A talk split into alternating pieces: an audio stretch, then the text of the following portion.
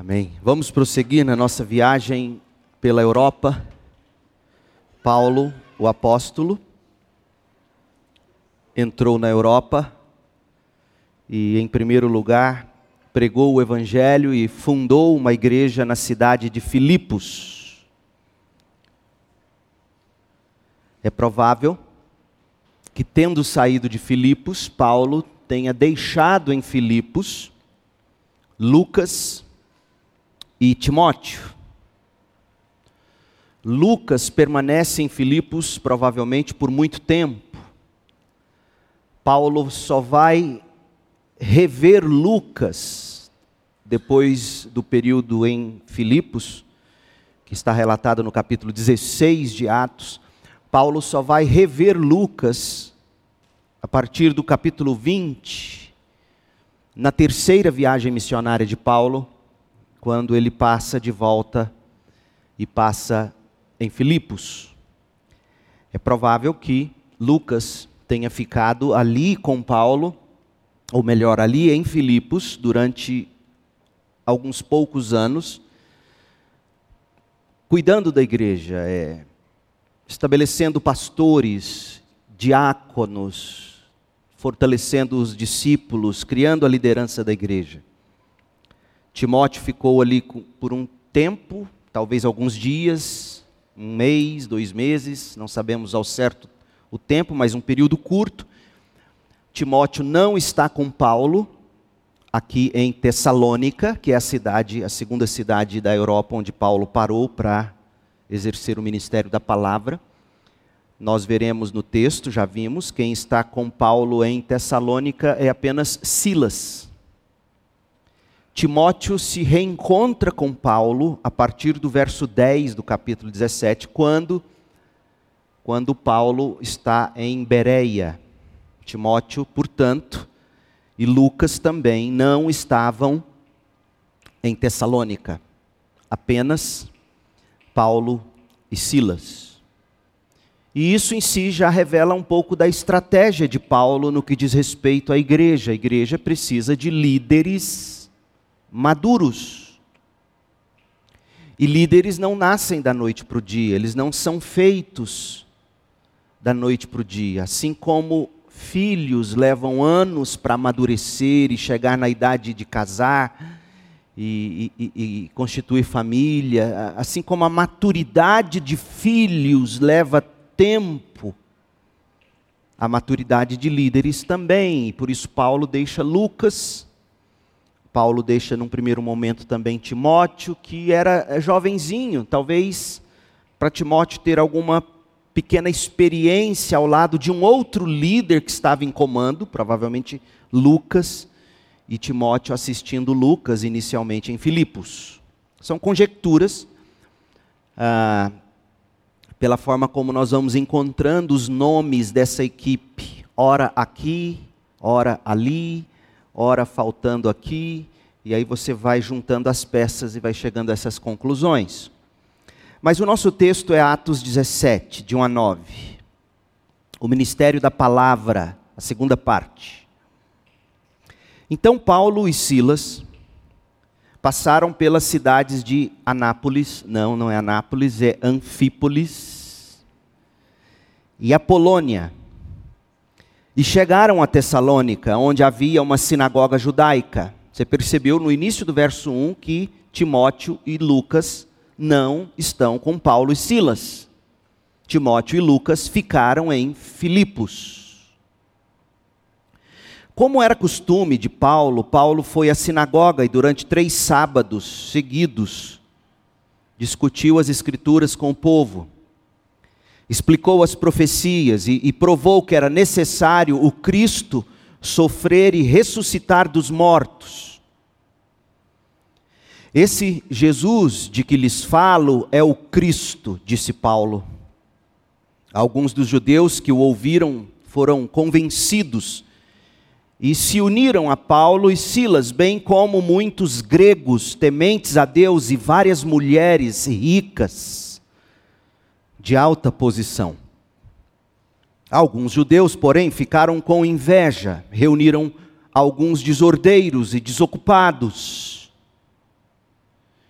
Porque é isso que fazem desordeiros e desocupados. Desocupados dão trabalho. E com a multidão começaram um tumulto. É isso que desordeiros e desocupados fazem, eles tumultuam. Invadiram a casa de Jason em busca de Paulo e Silas para entregá-los ao conselho da cidade.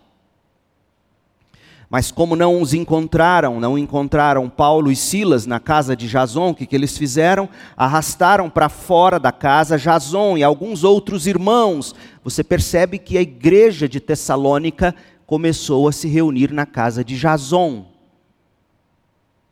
Jason e alguns outros irmãos e os levaram diante do conselho, gritavam: Aqueles que têm causado transtorno no mundo todo, agora estão aqui perturbando nossa cidade. E Jason os recebeu em sua casa. São todos culpados de traição contra César, pois afirmam que existe um outro rei, um tal de Jesus. Ao ouvir isso, o povo da cidade e o conselho se agitaram. Então os oficiais obrigaram Jason e os outros irmãos a pagarem fiança, multa, e depois os soltaram. Essa é a palavra do Senhor. Eu acho que está claro para você, especialmente quando você lê os versos 5, 6, 7, 8 e 9 aí, de Atos 17. Está claro para você o evangelho da cruz de Cristo perturba o mundo secularizado. Lógico, lógico que perturba. Afinal, no coração dessa gente secularizada, no coração dessa gente que só vive para o aqui e agora, para os prazeres imediatos, circunstanciais, para essa gente, não dá para viver como se Deus existisse. Porque se, se Deus existe, se a realidade espiritual, conforme a Bíblia a descreve, é de verdade, se o Filho eterno de Deus é para valer, tudo e todos, portanto, deverão se submeter ao Criador e ao Redentor tudo e todos deverão se submeter à palavra revelada de Deus, ao padrão sagrado de Deus. Se Deus existe, se Cristo é real, você tem que se submeter a quem criou o universo, inclusive você, e você tem que se submeter àquele que redime o homem do pecado. E aí? Sabe o que é mais fácil? É muito mais fácil decidir viver como se Deus não fosse relevante. É muito mais fácil viver com um Deus de metaverso, onde você cria o seu Deus à sua imagem e à sua semelhança. Ou simplesmente diz que não dá para levar a sério Deus e Cristo. É assim que esta geração hoje vive. Este é o problema do secularismo, gente. Jesus não é ou não pode ser soberano sobre nada, sobre ninguém. Porque se Jesus for soberano, há de se destruir a sociedade, eles dizem, os seus avanços, entre aspas. Pois bem, num mundo assim, num mundo no qual não se aceita o Criador Deus, num mundo no qual onde as pessoas não se submetem ao rei Jesus, como nós ouvimos, os desocupados, os baderneiros, incitados pelos judeus ciumentos, como nós vimos, onde não se aceita o Criador Deus, onde o Rei Jesus não é sequer digno de ser considerado, senão César, se não César, porque eles mentem dizendo: olha, eles estão dizendo que Jesus é rei, e se alguém se submeter ao rei Jesus, eles não vão se submeter a César. E tem gente que se submete a César, prefere se submeter a César, prefere se submeter a Lula, prefere se submeter a Bolsonaro prefere se submeter a ideologias. Veja, meu povo, o papel do cristão é identificar o máximo possível qual é a cosmovisão do seu candidato, máximo possível, e votar naquele cuja cosmovisão se parece o máximo possível com aquilo que você crê enquanto bíblico. Porque não há um sequer que é digno de abrir os selos, senão o Cordeiro. Nós estamos perdidos. Ou estaríamos perdidos se não fosse pelo Rei Jesus. O mundo não se submete ao Rei Jesus. Submete-se a César, submete-se ao prazer, submete-se ao corpo, submete-se ao dinheiro, submete-se ao sexo, submete-se a qualquer ídolo que atenda aos seus interesses pessoais. Eu fui assistir o jogo do Atlético, fiz portabilidade, larguei o Vila, estou no Atlético, pelo menos por enquanto. Eu vi com esses olhos que a terra vai comer se Jesus não me levar antes. E nada contra, aqui não é uma crítica, é uma constatação. É uma experiência religiosa assistir o jogo num estádio. Enquanto a bateria não começa a tocar, a torcida não se anima, aí vem a bateria. Sou do bairro de Campinas. Aí começam os adoradores a pular. Bairro de luta e tradição. E começa. Aí vem os pênaltis. Eu li os lábios da jovenzinha na minha frente, à minha esquerda. Sabe o que ela dizia o tempo todo durante os pênaltis? Confia, confia, confia, confia. Meu Deus do céu, se isso não é igreja, tem hino, tem música, tem palavra religiosa, tem ceia, cerveja e disco frito tem ceia. Meu povo, preste atenção. Tudo no mundo que de algum modo cativa sua afeição possui conotação religiosa. Porque você é um ser intrinsecamente religioso. Deus te fez assim. Mas o mundo não quer Deus, não quer Cristo. Quer César, prazer, dinheiro, sexo, poder, qualquer ídolo que atenda aos interesses pessoais. E numa cultura desse jeito, essa é a minha pergunta, semana passada e volto a trazê-la hoje. Num mundo assim, onde a mensagem da cruz não passa de perturbação, Prega Jesus como você tem que pregar para ver se seus amigos ficam do seu lado, para ver se eles vão comer churrasco com você. Prega.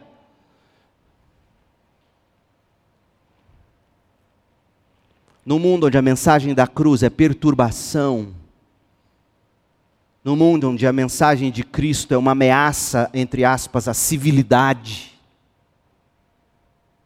Gozado que John Bunyan já enxergava isso no Peregrino. Se você não leu o Peregrino, você tem que ler. Se você já leu, você tem que reler. Um dos personagens de O Peregrino é civilidade.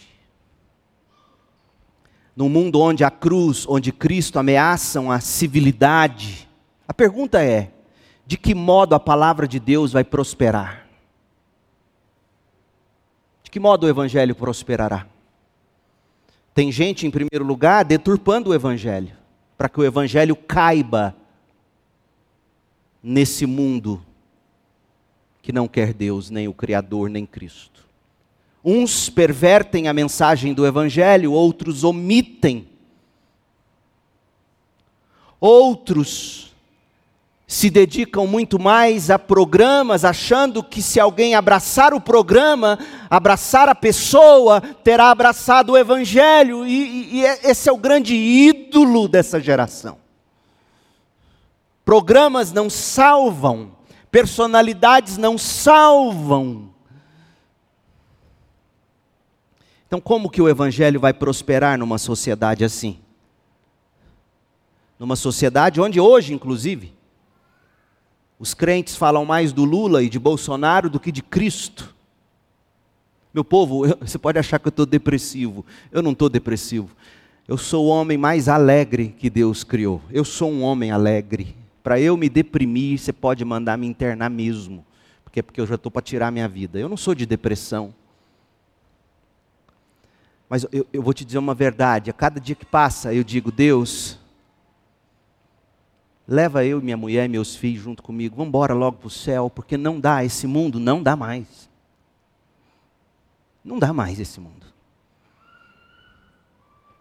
Esse mundo governado por quem aí está ou quem aí vier. Então, como que o mundo vai prosperar? Aí o, o povo hoje acredita que você tem que conhecer melhor de conservadorismo, de, de, de esquerdismo, de, de, de, feminismo. De... E aí, quando falam de Paulo e da Bíblia, é de algum modo politizado já, é um negócio desgraçado. De que modo o evangelho vai prosperar? Bom, que tal a gente olhar para Paulo em Tessalônica, a segunda cidade onde ele está na Europa, e ver como ele fez? Que tal? Que tal a gente ir para o plano original? Que tal a gente ver Paulo, observar o padrão dele no exercício do ministério da palavra? Que tal? Foi isso que a gente começou semana passada. E há três coisas que a gente deve observar: a estratégia do ministério da palavra, versos 1 e 2, o exercício do ministério da palavra, versos 2 e 3 e a expectativa que se deve cultivar no ministério da palavra, versos de 4 a 9. Ficará claro em face do secularismo ou de qualquer outros ismos perseguidores, quaisquer outros ismos perversores do cristianismo, porque não se iluda, ou o ismo que você abraça persegue o cristianismo, ou o ismo que você abraça perverte o cristianismo, e no final é a mesma desgraça. Você não precisa de nenhum outro ismo, você precisa do cristianismo. O ministério da palavra se manteve. Paulo é um homem mais estável e coerente depois de Cristo que você vai encontrar na Bíblia. Ah, por uma geração de jovens como Paulo, estáveis, coerentes ele sai de Filipos e ele exerce o ministério da palavra em Tessalônica, ele deixa Lucas e Timóteo em Filipos e diz: Silas, vem comigo. Vamos agora para a capital da província romana da Macedônia. Vamos para Tessalônica. Nós vimos a estratégia do ministério da palavra, versos 1 e 2. Leia comigo, Atos 17, 1 e 2. Então, depois de partirem de Filipos, Paulo e Silas, tendo deixado Timóteo e, e Lucas lá em Filipos, passaram pelas cidades de Anfípolis e Apolônia e chegaram a Tessalônica, onde havia uma sinagoga judaica. Como era seu costume, Paulo era um homem de rotina rotina. Jesus era assim, como de costume, ele se retirava para um lugar à parte para orar. Como era seu costume, Paulo foi à sinagoga. Nós destacamos três elementos na estratégia de Paulo.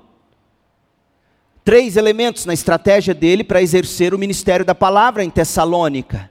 E nós também vimos uma estratégia mais ampla, extraída de outros textos de Atos dos Apóstolos. Recapitulando, nós vimos que Paulo raramente trabalhava sozinho. Ele vem para Tessalônica e traz Silas.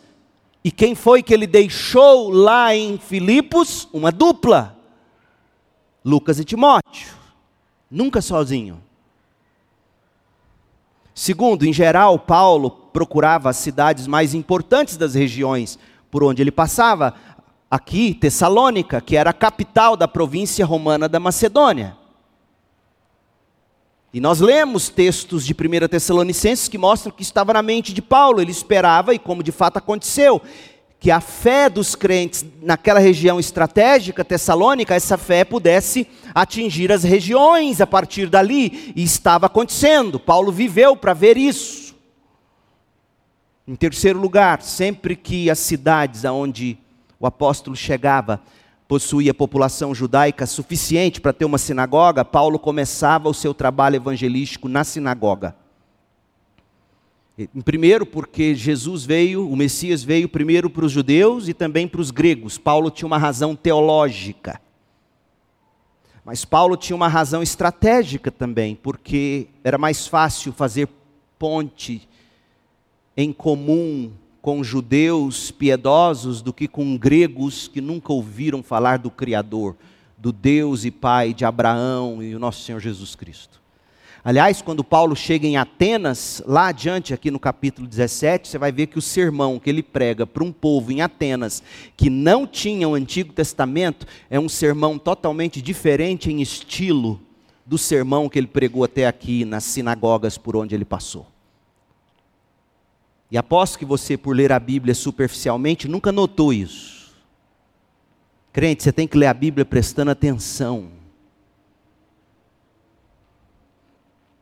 Então Paulo chegou, e como era de costume, foi na sinagoga. E por fim, a gente viu que o apóstolo procurava dar continuidade ao seu trabalho evangelístico nas comunidades por onde passava. Por exemplo, Filipos, ele não deixou de tudo só. Lucas ficou lá, Timóteo ficou lá.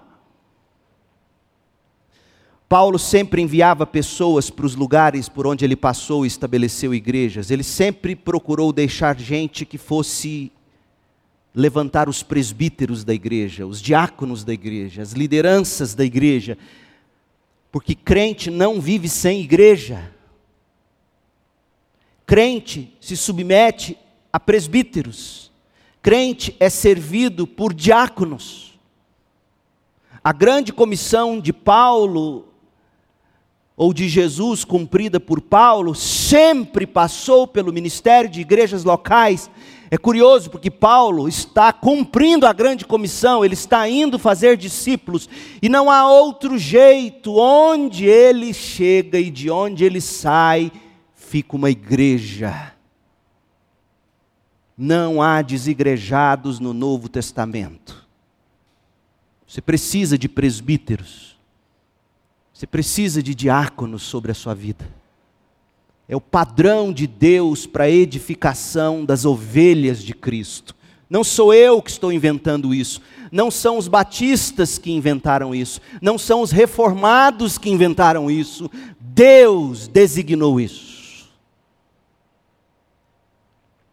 Então nós aprendemos da estratégia de Paulo que ele não somente evangelizava, ele doutrinava, ele ensinava, direta e indiretamente, as igrejas recém-estabelecidas. Os únicos indivíduos para os quais Paulo escreveu no Novo Testamento foram quem? Timóteo e Tito e Filemão. Agora presta atenção. Timóteo estava cuidando de igreja. Paulo escreve para Timóteo, para Timóteo continuar firme como pastor da igreja em Éfeso. Tito foi deixado por Paulo em Creta para estabelecer presbíteros nas igrejas. Filemon era o hospedeiro da igreja de Colossos. Se Paulo não resolvesse aquele problema de Filemon com o escravo que tinha fugido, a igreja de Colossos corria risco. Sabe qual é a conclusão que se chega? Na teologia paulina, na teologia bíblica, indivíduos são tratados na coletividade do corpo de Cristo, que é a igreja. Eu ouvi de uma pessoa recentemente e concordo plenamente. Não é todo mundo que está na CIB que é crente, infelizmente. Mas é difícil achar alguém que se diz crente lá fora que não tem igreja. Porque igreja é lugar de crente. Eu estou, assim, tranquilo em dizer isso, porque eu não vejo no Novo Testamento de capa a capa, outra maneira de Deus tratar você individualmente, senão na coletividade da igreja. Por exemplo, Tiago, tem alguém doente entre vocês? Chame os presbíteros para orar sobre vocês, até na sua doença. A maneira de Deus tratar você é trazendo os pastores, os presbíteros da igreja para orar por você, até na sua doença. Aconselhem uns aos outros, admoestem uns aos outros, exortem uns aos outros, encorajem uns aos outros. É assim na igreja. Segundo lugar, nós vimos ah, a estratégia do ministério da palavra de Paulo, que em síntese funilou na igreja. Uma vez a igreja estabelecida, de que modo Paulo exerce o ministério da palavra? Isso é interessante. Ou de que modo ele pregou para que a igreja nascesse? Qual era o sermão evangelístico de Paulo? Qual era o sermão que edificava a igreja quando Paulo pregava? Como Paulo pregava? De que modo? O que ele fazia? Porque eu quero copiar Paulo. Eu não quero copiar nenhuma celebridade contemporânea. Eu quero saber de Paulo. Paulo, se você estivesse na CIB, no meu lugar, como você pregaria na CIB, Paulo? Vamos ver como ele faria? Verso 2. Como era seu costume, Paulo foi à sinagoga. Primeira coisa, costume de crente é ir à igreja. Ah, pastor, mas aqui é porque ele estava evangelizando, era onde os judeus se reuniam. Sim, depois que a igreja foi estabelecida, era costume dos cristãos todo domingo, manhã e noite, viu? Manhã e noite. Ah, mas como é que o senhor sabe disso? Então você vai ter que ouvir o sermão que eu já preguei lá no Evangelho de João. Qual é? Não sei. Faz o seguinte, começa a ouvir desde o primeiro, são mais de 60. E aí você vai encontrar. Há um momento em que eu mostro lá. Vou te dar um spoiler. É depois da ressurreição de Jesus. A igreja se reunia de manhã e à tarde do domingo. É costume da igreja a reunião. É costume. Como era seu costume, Paulo foi à sinagoga em Tessalônica. E durante três sábados seguidos, discutiam as escrituras com o povo, preste atenção nos verbos. Verbos, olha aí para a Bíblia, escute os verbos, sublinhe os verbos discutiu as Escrituras com o povo, explicou as profecias e provou que era necessário o Cristo sofrer e ressuscitar dos mortos. Esse Jesus de que lhes falo é o Cristo, disse Paulo. Os versículos 2 e 3 do nosso texto resumem muito bem as atividades do ministério da palavra exercido por Paulo em Tessalônica. Sabe o que, que a gente aprende desses dois versículos? Esses versículos nos ajudam a compreender três coisas sobre a pregação de Paulo: a base da pregação de Paulo, o método da pregação de Paulo e o conteúdo da pregação de Paulo. Porque tem gente dizendo aí hoje que o método como a gente prega não é assim, ah, eu não consigo me concentrar mais do que 30 minutos. Se você sentasse numa igreja primitiva, você ia ficar duas horas, você vai dizer, ah, mas os tempos mudaram. Realmente.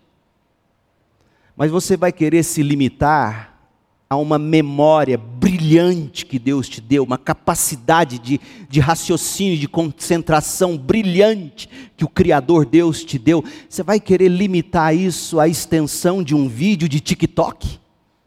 Ah, você quer ser um TikTok, meu filho? Que Deus te leve.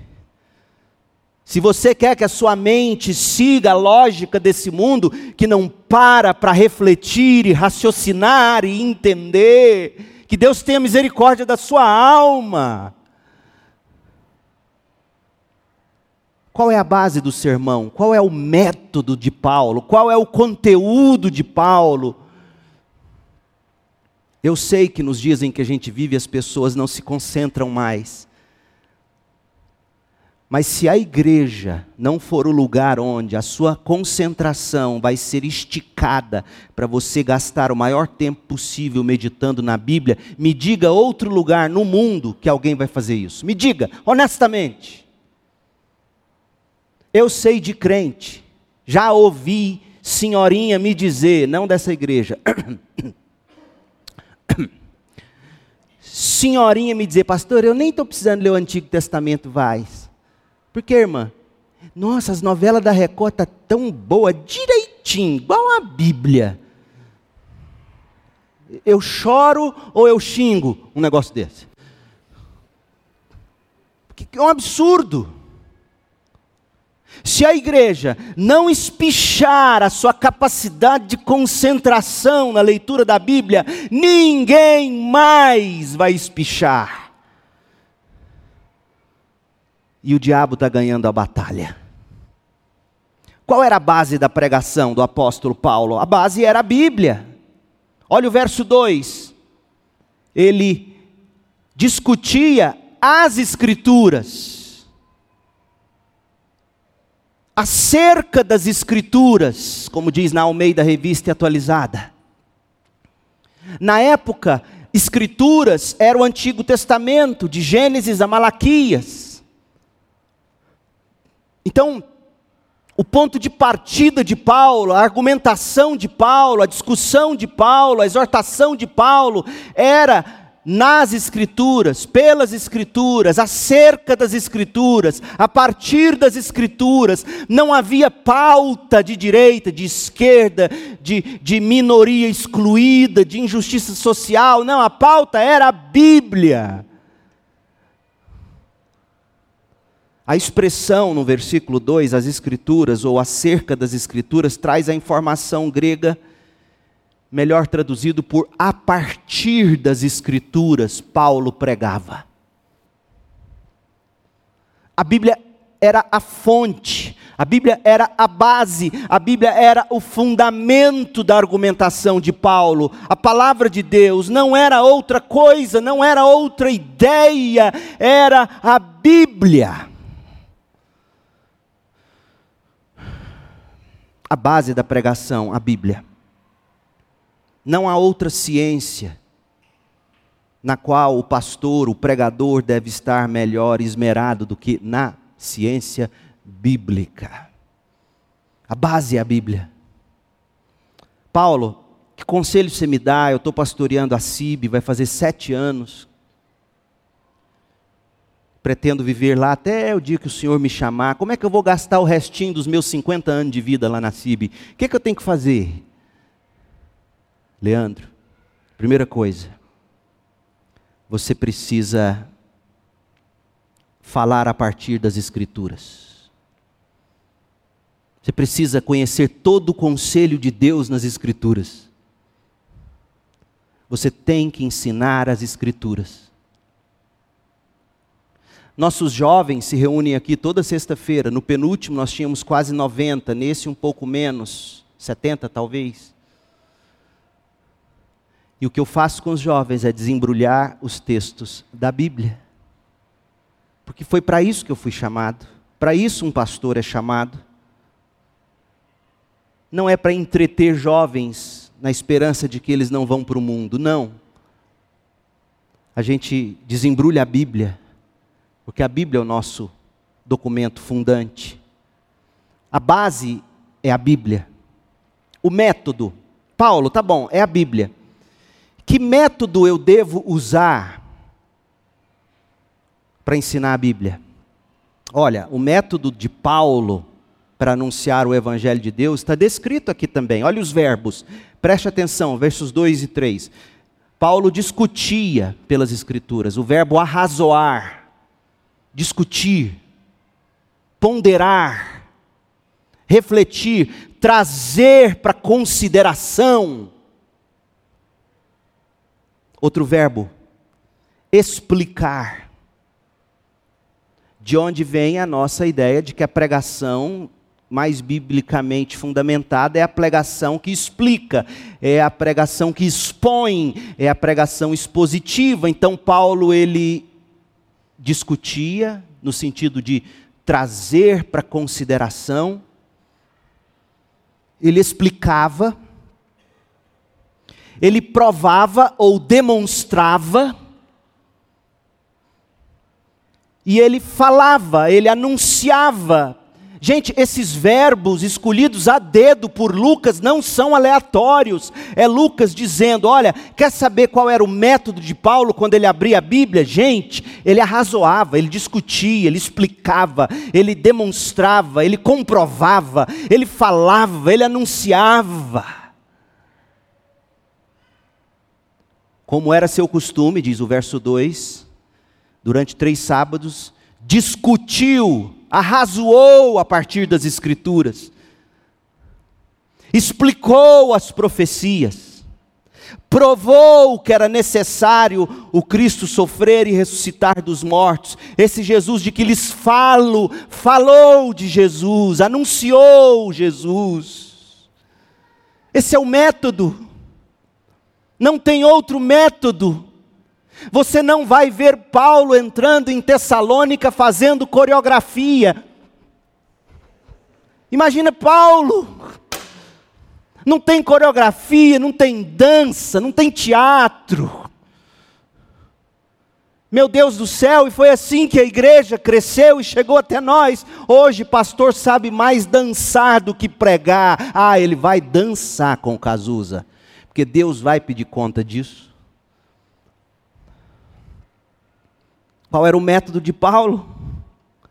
Discutir, arrazoar, explicar, expor, provar, demonstrar, falar, anunciar. Esse é o método. Eu ouço Paulo cochichando nos meus ouvidos, Leandro. Esse é o método. Não há outro. Paulo prezava pela lógica você observa isso desses verbos. Porque quando ele traz para discussão, ele prezava pela lógica, ele prezava pela dialética, pela gramática, pela retórica, pela oratória, mas, mas ele tinha conteúdo. Então nós vimos a base da pregação, a Bíblia, o método de pregação, e agora o conteúdo. O que, que Paulo pregava? Qual era o conteúdo?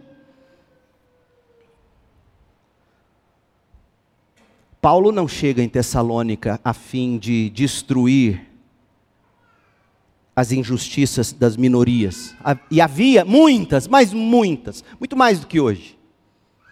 O discurso de Paulo não era, não era LGBTQZ mais menos.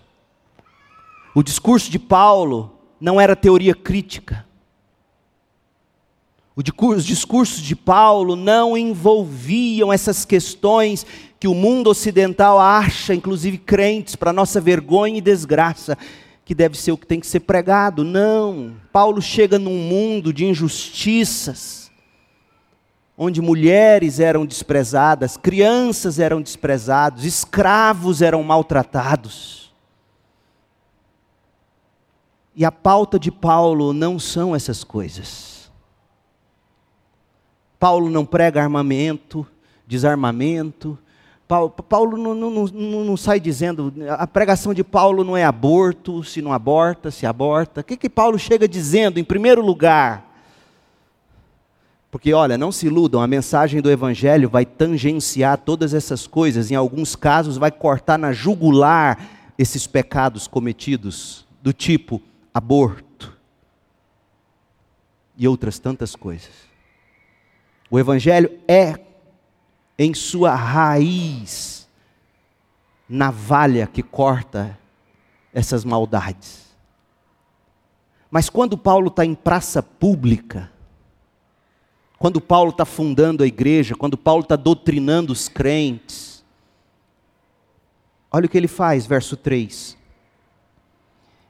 Ele explicou as profecias do Antigo Testamento, e ele está em Tessalônica explicou as profecias, ou seja, leu os profetas maiores, menores, Foi lendo, três sábados fazendo. Eu queria ver esse curso de introdução aos profetas, dado por Paulo. Três sábados estudando os profetas com Paulo, imagina. Ele explicou as profecias e demonstrou e provou que era necessário o Cristo sofrer e ressuscitar. Esse Jesus de que lhes falo é o Cristo, disse Paulo. Qual era o conteúdo da mensagem de Paulo? Cristo. Cristo. Ele começa argumentando que, à luz da Bíblia, o Messias prometido de Israel precisava sofrer e ressuscitar vitorioso dos mortos. Isso contrariava as expectativas judaicas. Sabe por quê? Porque sabe o que, que o judeu queria? O judeu queria um Jesus que exterminasse os romanos. Será que, é parecido com os evangélicos de hoje? Os evangélicos de hoje querem um Jesus que extermina os bolsomínios. Um Jesus que extermina os esquerdopatas. Os judeus dos dias de Paulo queriam Jesus que exterminasse os romanos e devolvesse a supremacia de Israel sobre as nações. Paulo, lá na sinagoga, ele mostra o Cristo pelas profecias e diz: Mas sabe qual Messias é esse de quem eu lhes falo? É aquele que deveria sofrer, morrer ser sepultado e ressuscitar. Ou, meu povo, pense nas implicações disso para o crente. Porque devemos ser como o nosso Salvador. Nós não causamos sofrimento, nós sofremos pelos outros. Nós não matamos, nós morremos pelos outros. Nós não pregamos a nós mesmos, mas o Cristo, que é o nosso substituto, aquele que viveu a vida perfeita que você já tentou viver e não consegue. Você já tentou tantas vezes abandonar seu vício, parar de mentir, parar de trair, parar de explodir você já tentou, você já tentou e não consegue, mas ele conseguiu, então você o abraça como a sua justiça, aquele que cumpriu a lei, você o abraça como aquele que absorveu sobre o próprio corpo na cruz a ira de Deus, você o abraça como aquele, e Paulo disse, que ressuscitou vitorioso. Foi isso que os tessalonicenses ouviram, foi nessa mensagem que eles creram, esse era o conteúdo da mensagem de Paulo. Não é um Messias que vai tornar o Brasil um céu. O Brasil e este mundo nunca será o céu. Paulo em Tessalônica nunca foi tão. O que, que você acha que Lucas está dizendo quando ele fala que explicou as profecias e provou que era necessário Cristo sofrer e ressuscitar. Você acha que Paulo está combatendo o que com esse negócio de sofrer? Está combatendo a ideia de um Messias triunfante, politicamente. O nosso Messias é sofredor, dizia Paulo, provava Paulo, homem de dores tomou sobre si a ira de Deus, os nossos pecados, ele nunca pecou. Ele foi morto, ele foi sepultado, ele, mas ele, ele ressuscitou, provando que é o Filho de Deus. Seu reino não é deste mundo, era disso que Paulo falava. Então, Paulo contrariava as expectativas judaicas de um Messias político-militar. Essa é a mensagem da igreja, gente. E vocês devem estar pensando, mas afinal de contas, o pastor vai, vai votar em quem? Não te interessa. Eu vou buscar o candidato em todas as esferas cuja, cuja proposta de governo pareça o máximo possível com os valores da Bíblia que eu conheço. Todos eles. É assim que eu vou escolher um candidato, é assim que você tem que escolher o seu. mas nenhum dos que nos estão postos, nenhum é digno. Digno é o Cordeiro. Apocalipse 4 e 5. Porque, sim, eu temo que as coisas mudem para pior. Eu sou gente, eu sou humano, mas sabe como eu tenho alimentado o meu coração para não sofrer? A minha esperança não é essa terra.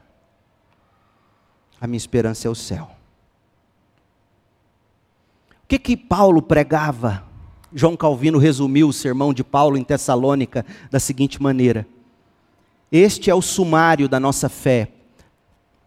João Calvino falando sobre o sermão de Paulo em Tessalônica que saibamos que o Filho de Maria é aquele Cristo e mediador que Deus prometeu desde o princípio. Isso feito, que saibamos e entendamos por que ele morreu e ressuscitou.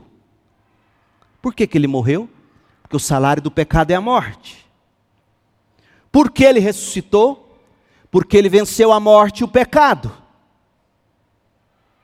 A ressurreição é o selo de aprovação de Deus, a fim de que não nos confiemos a nenhum rei terreno. Olha só o que Calvino diz sobre a pregação de Paulo: é para nós não confiarmos em nenhum rei terreno, em nenhum presidente ou denta. Mas busquemos justificação em Cristo, bem como toda a nossa salvação. A base da pregação de Paulo era a Bíblia. O método da pregação de Paulo era expositivo. Ele expunha a Bíblia, texto bíblico, ideia central do texto bíblico, explicação da ideia central, aplicação à vida do povo. Era esse o método. E o conteúdo da pregação? Cristo. O servo sofredor que viveu a vida sem pecado, tomou sobre si o nosso pecado, morreu, foi sepultado e ressuscitou. E as implicações disso para você, de segunda a sexta, no horário comercial. Mas em terceiro lugar, veja comigo que expectativa você tem que cultivar no ministério da palavra. Meu povo, uma das coisas que mais nos faz sofrer, sabe o que é? São expectativas erradas. Eu digo isso para os jovens. Jovem começa a namorar, casa com a esperança. Esperança de que ele vai mudar, esperança de que ela vai mudar. E eu já disse isso aqui, já dei spoiler, vou dar de novo. Se não quiser ouvir, tampa o ouvido, mas eu vou falar alto. A esperança é a primeira que morre num casamento. Você não pode criar expectativas falsas. Você casa com um pecador, você casa com uma pecadora, e no primeira oportunidade você vai pecar contra o cônjuge, e o cônjuge vai pecar contra você, e é assim. Você escolhe cônjuge do seguinte modo: é crente, ama Jesus, sim. Se não mudar nada, do jeito que está, o pacote, do jeitinho que está, a catinga do jeito que é, o palavreado, do jeito que é hoje, eu consigo viver para o resto da vida até que a morte nos separe? Consigo. Se você consegue, é assim. Agora, não, eu não consigo, mas pode ser que. Não, não, não, não, não. Não funciona assim. Porque daí você casa com o objetivo de fazer o outro virar o que você espera que ele seja e vice-versa. Expectativa é o que mais frustra as pessoas. Que expectativa, portanto, você tem que nutrir quando você prega como Paulo pregou e a gente viu num contexto secularizado? Qual, qual é a nossa expectativa, crente? Porque o, o método é esse, você não tem que inventar, não tem que ser mais agradável, não tem que ser mais palatável. É a Bíblia como ela é.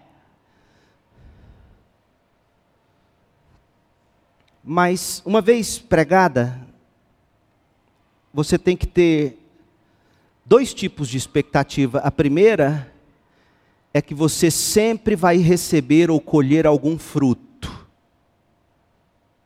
E segundo, que você sempre poderá sofrer algum tipo de oposição e perseguição. É sempre assim. Olha, olha o fruto, verso 4. Atos 17, 4. Alguns dos judeus que ouviam Paulo,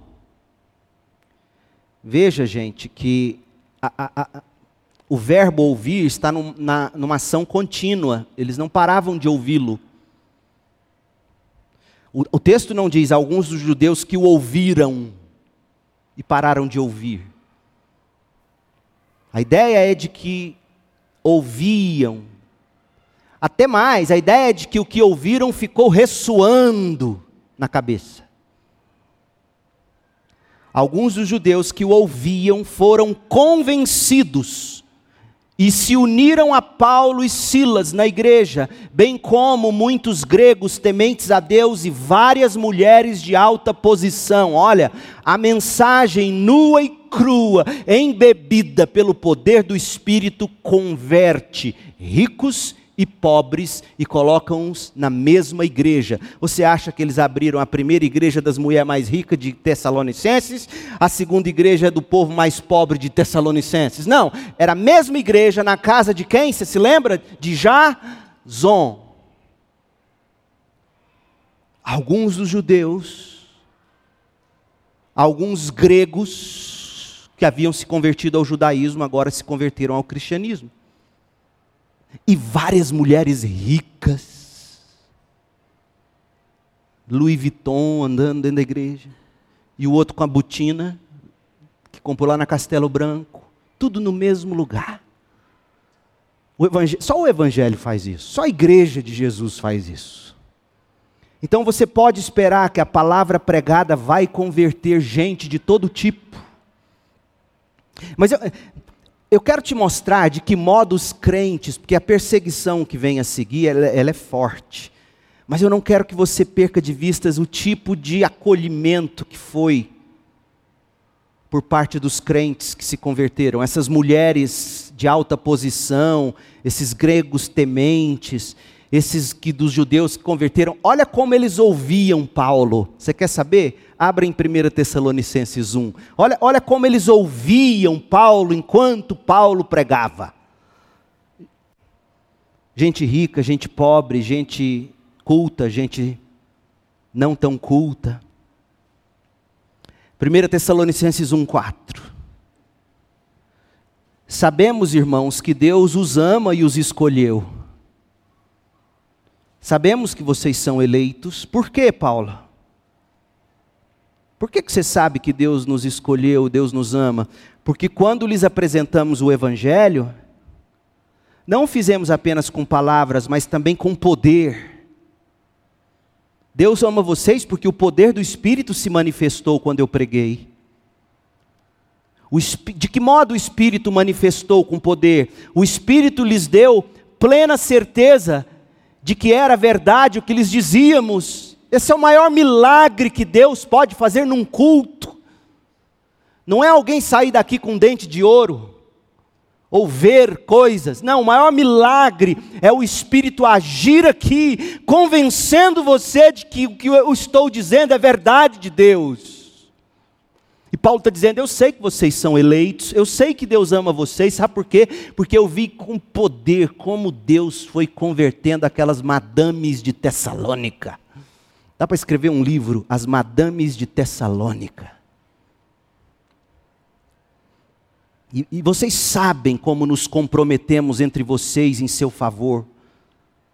Assim, apesar do sofrimento que isso lhes trouxe, o sofrimento de se declararem crentes, vocês receberam, olha só, vocês receberam a mensagem com alegria que vem do Espírito Santo, se tornaram imitadores nossos e do Senhor, com isso vocês se tornaram exemplo para todos os irmãos em todos os lugares. Veja, o Espírito abriu o coração deles, eles receberam a palavra com alegria, crente. É assim que você tem que medir sua vida. Quando a Bíblia é pregada para você, como que seu coração recebe? A prova de que alguém é eleito de Deus é que ele e de que Deus ama essa pessoa é de que a palavra é compreendida, eu entendo e o que eu entendo me alegra. 1 Tessalonicenses 2,13. Portanto, Paulo diz: nunca deixamos de agradecer a Deus, pois quando vocês receberam de nós, de mim, de Silas, quando vocês receberam de nós a mensagem de Deus, olha que lindo isso aqui.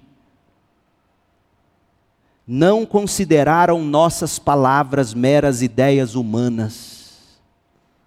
Vocês aceitaram as minhas palavras, as nossas palavras, como palavra de Deus, o que sem dúvida são e essa mensagem continua a atuar em vocês, os que creem. Deixa eu te falar algumas coisas sobre isso aqui.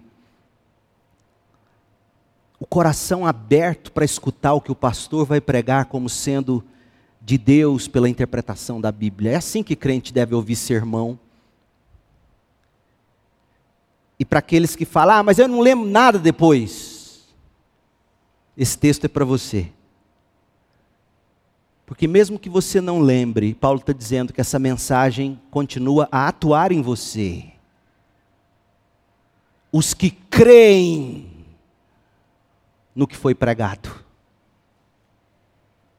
Olha que interessante, olha como esse povo de Tessalônica era ávido, o Espírito abriu o coração com poder, receberam com alegria, receberam a palavra como sendo da parte de Deus. Creram naquilo e aquilo foi atuando, transformando. Olha o capítulo 1 dessa segunda carta, verso 3: Irmãos, não podemos deixar de dar graças a Deus por vocês, pois sua fé tem se desenvolvido cada vez mais, e seu amor uns pelos outros tem crescido. Por isso nos orgulhamos de falar às outras igrejas de Deus sobre sua perseverança, sobre a sua fidelidade em todas as perseguições e aflições que vocês têm sofrido. Então, qual a expectativa que você deve nutrir no ministério da palavra? Primeiro, vai haver receptividade e frutos. Segundo, vai haver oposição e perseguição. Capítulo 17 de Atos, volta lá comigo, verso 5. Olha como a perseguição é, é cruel, é bandida, é maligna. Alguns judeus, porém, ficaram com inveja quando viram mulheres ricas abrindo o coração para o Evangelho, quando viram o Espírito convencendo aquelas pessoas todas, e elas agora tão alegres. Os judeus ficaram com inveja, reuniram alguns desordeiros, alguns desocupados, e com a multidão começaram um tumulto. Invadiram a casa de Jason, onde a igreja reunia em busca de Paulo, Silas, para entregá-los ao conselho da cidade, mas como não os encontraram, arrastaram para fora Jason e alguns outros irmãos e os levaram diante do conselho, gritavam: olha, olha a mentira, olha a mentira. Aqueles que têm causado transtorno no mundo todo agora estão aqui, perturbando a nossa cidade. E Jason os recebeu em sua casa, portanto, ele também é um perturbador são todos culpados de traição contra César. Gente, você se lembra de Romanos 13, de 1 a 7, quando Paulo diz que a gente tem que se submeter a César? Paulo nunca incitou rebelião contra César, nunca. Paulo jamais seria esquerda. Paulo jamais seria direita. Porque nesses discursos que a gente vê, dos canhotos aos destros, todos incitam rebelião contra o poder estabelecido. Paulo nunca fez isso. Mas o que, que o povo dizia sobre Paulo? Verso 7, Atos 17.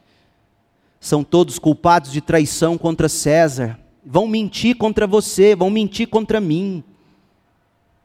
Quando a gente pregar a cruz pois afirmam que existe um outro rei, um tal de Jesus. Ao ouvir isso, o povo da cidade e o conselho se agitaram Então os oficiais obrigaram Jason e os outros irmãos a pagarem fiança e depois os soltaram. Paulo pregava o reino de Cristo. É verdade. Paulo pregava Jesus como rei. É verdade. Mas Paulo aprendeu do seu Senhor e Mestre: o meu reino não é desse mundo. Submetam-se às suas autoridades. Paulo sempre ensinou isso. Você nunca viu Paulo xingar o César. Você nunca viu Paulo incentivar a gente. A... E César. Você acha ruim o Bolsonaro? Você acha ruim o Lula? Você acha ruim o que está acontecendo no Chile? Você acha ruim o que está acontecendo na Argentina, na Venezuela? É horrível, eu sei. Morasse em Roma. Morasse em Roma. E você não vê Paulo agindo. Como muitos crentes hoje chegam babar enquanto xingam governantes. O reino de Cristo é de natureza espiritual e a pregação de Paulo em Tessalônica enfatizou o aspecto futuro, a vinda do reino. Como é que a gente sabe disso? Porque as duas cartas que Paulo escreveu aos Tessalonicenses vai tratar dessa questão da segunda vinda de Cristo. Paulo falou do reino que Cristo vai estabelecer quando voltar. Isso fez com que alguns em Tessalônica parassem de trabalhar, e Paulo diz: não, vocês têm que continuar trabalhando, peraí, Jesus vai voltar a qualquer momento, mas, mas a vida segue. Mas Paulo nunca incentivou o povo a querer depor César. Nunca, nunca fez isso.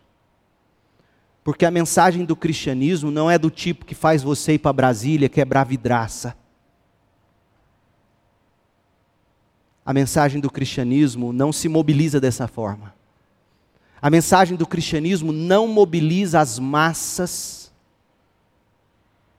para esse tipo de protesto. Mobiliza o povo, as massas, para fazer como Paulo fez quando chegou em Filipos. Não tinha sinagoga, senta na beira do rio com um grupo de mulheres e conversa com elas sobre a Bíblia. E o povo lá em Brasília quebrando os vidros. E a gente aqui fazendo discípulos. Chega em Tessalônica, a mesma coisa. Pastor, mas isso não faz diferença. Faz não? Imagina essas mulheres ricas de Tessalônica agora. Imagina Lídia. Imagina esse povo endinheirado. De... Como é que você acha que o cristianismo expandia naquele povo?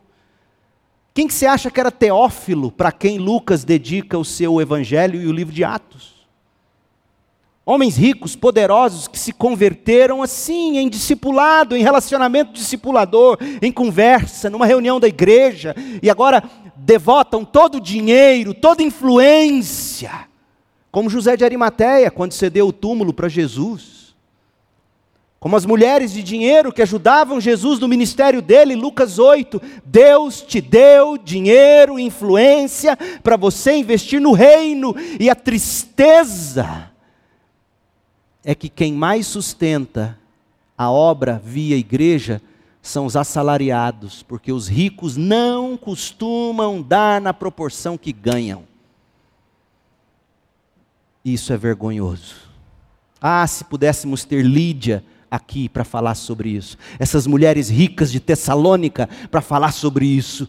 Teófilo para falar sobre isso, de como ele fez chegar aos quatro cantos do Império Romano cópias de Lucas e Atos com o dinheiro dele.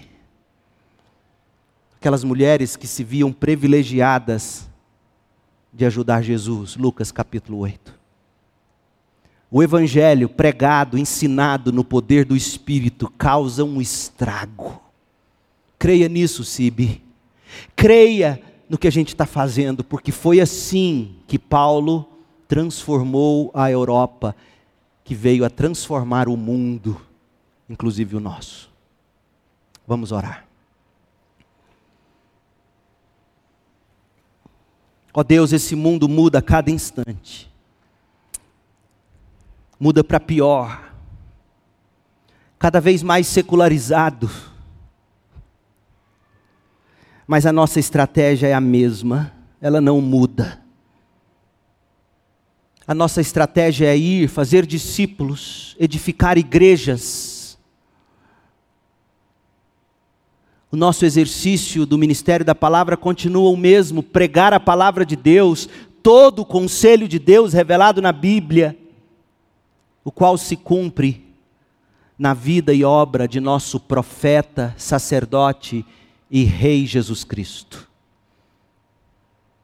Ó oh Deus, dá-nos a visão de Paulo, a visão de Paulo para esse momento histórico em que o Brasil está passando a visão de Paulo para a nossa igreja, a visão de Paulo para a igreja evangélica brasileira, a visão de Paulo para os crentes. Ó Deus, que os crentes saibam ler as pautas e saibam escolher seus candidatos de acordo com o que se promete ou se diz que vai fazer, de um modo que seja o mais parecido possível com Jesus. Porque, a julgar pelo testemunho dos candidatos que se nos apresentam, nenhum é digno. Ó Deus, dá-nos discernimento, livra-nos da belicosidade, livra-nos Dê a nós a convicção de que o que vai transformar indivíduos, sociedade, Goiânia, Goiás, o Brasil e o mundo é o Evangelho do Reino. Portanto, faça de nós homens como Jason, que abrem a casa para que a Bíblia seja estudada, lida. Faça dessas de nós como essas mulheres ricas, como Lídia, como Teófilo, gente que quanto mais recebe, quanto mais tem, mais reparte, mais dá, mais abençoa. Mesmo que ganhando pouco, mesmo que sendo assalariado, que saiba ser bom mordomo do que ganha e possa sempre ter com que ajudar, contribuir, ofertar e dizimar. Ó oh Deus, dá-nos a convicção de que o Evangelho é o que salva e santifica e transforma o mundo. Dá-nos a convicção, Pai. Nós queremos ser como Paulo. Nós queremos, meu Deus, nós queremos a estratégia do ministério dele, nós queremos exercer o ministério como ele, nós queremos ter as expectativas que ele sempre nutriu. Vão nos perseguir, vão mentir sobre nós mas a tua palavra alcançará todos quantos estão destinados para a vida eterna. Dá-nos essa visão, em nome de Jesus. Que a graça de Jesus Cristo, o amor de Deus Pai e a comunhão do Espírito estejam sobre nós, teu povo, aqui espalhados pela terra, hoje, até que Jesus volte. Amém.